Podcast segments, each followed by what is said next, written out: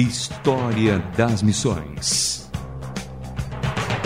Porque o passado faz a diferença no futuro.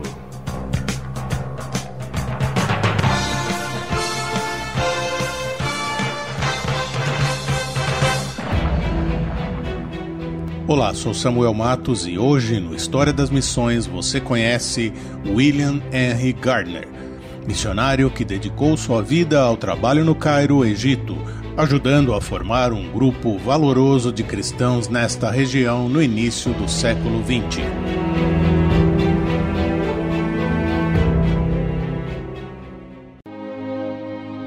William Henry Temple Gardner nasceu em 31 de julho de 1873 na Escócia. Seu pai era professor de medicina na Universidade de Glasgow e o inspirou também a apaixonar-se pela música, ciência e filosofia. Essa paixão pela música se transformaria em uma extraordinária habilidade de combinar letras egípcias com a inologia cristã, algo que marcaria seu trabalho no futuro. Herdou de sua mãe a personalidade emocional, bom senso de humor, emotividade e amor pela igreja. Em 1902, Gardner casou-se com Margaret Mitchell. Tendo passado um tempo estudando em um colégio cristão, Gardner não se envolveu com o serviço cristão até seus 20 anos de idade, até que em março de 1893, em um congresso de jovens, como revelaria em suas memórias, experimentou o esmagador abraço de Cristo, respondendo a esse abraço com fé, despertando em seu ser paixão pelo serviço cristão e pelo testemunho.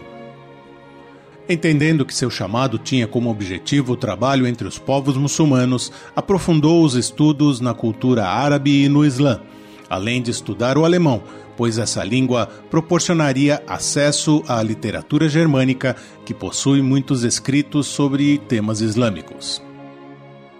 Gairdner tornou-se secretário itinerante do movimento cristão estudantil em 1899 Neste ponto foi ordenado e em 1901 a Sociedade Missionária da Igreja enviou-o para o Cairo com seu amado amigo Douglas Thornton e com uma missão especial: trabalhar entre os estudantes universitários egípcios.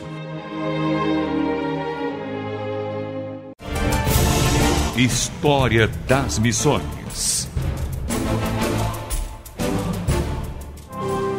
Linguista talentoso, tinha como objetivo ensinar missionários e professores nativos.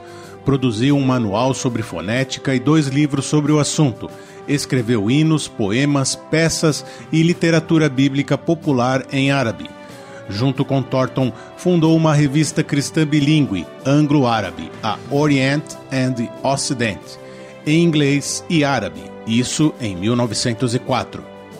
O objetivo dessa revista era apresentar artigos de interesse geral e para alcançar um público maior que Thornton e Gardner já estavam alcançando. Muitos dos artigos tratavam de perguntas e objeções que os muçulmanos levantariam sobre o cristianismo, como a autenticidade da Bíblia. Gardner acreditava que o Islã reconheceria os valores cristãos através do exemplo vivo da irmandade entre os cristãos coletou cerca de 300 canções do Oriente Próximo para uso na adoração cristã. Seu profundo estudo e respeito sobre temas islâmicos e a literatura árabe foi descrito assim. Gardner caracterizou sua vida e sua fé com a capacidade de desfrutar de tudo intensamente. Sua profunda consciência da beleza é vista em seu amor pela música, poesia e pelo mundo da natureza, ressaltando nesses itens a mão do Criador. História das Missões.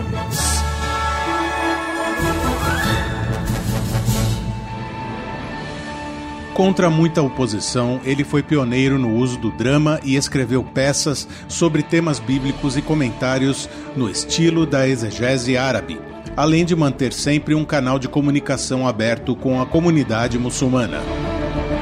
Sua parceria com Douglas M. Thornton resultava em grandes ideias e ações. Essa dupla dinâmica reunia grupos de estudos de jovens do ensino superior em sua casa, a Beit Arabi Pasha, onde também escreviam juntos para a revista.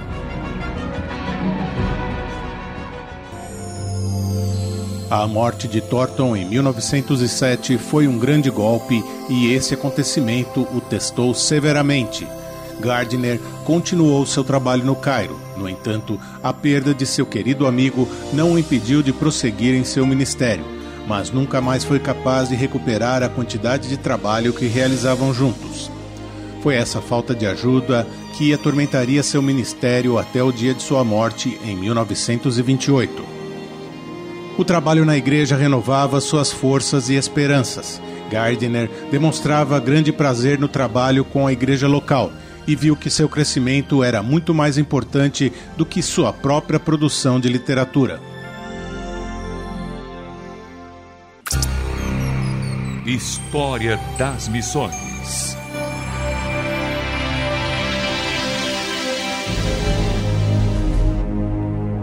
Gardiner foi uma figura inspiradora nas relações cristãs muçulmanas. Estava equipado com dons singulares de imaginação e energia pastoral. O Cairo foi sua esfera de serviço de 1899 a 1928.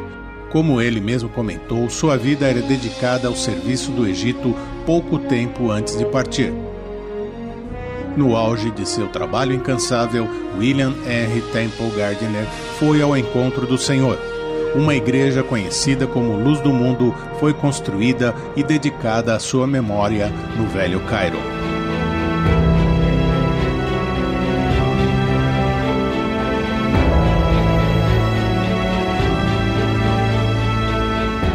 Gardiner tinha muito a contribuir aos círculos teológicos e acadêmicos do Islã, mas, em vez disso, escolheu servir a igreja local no Cairo.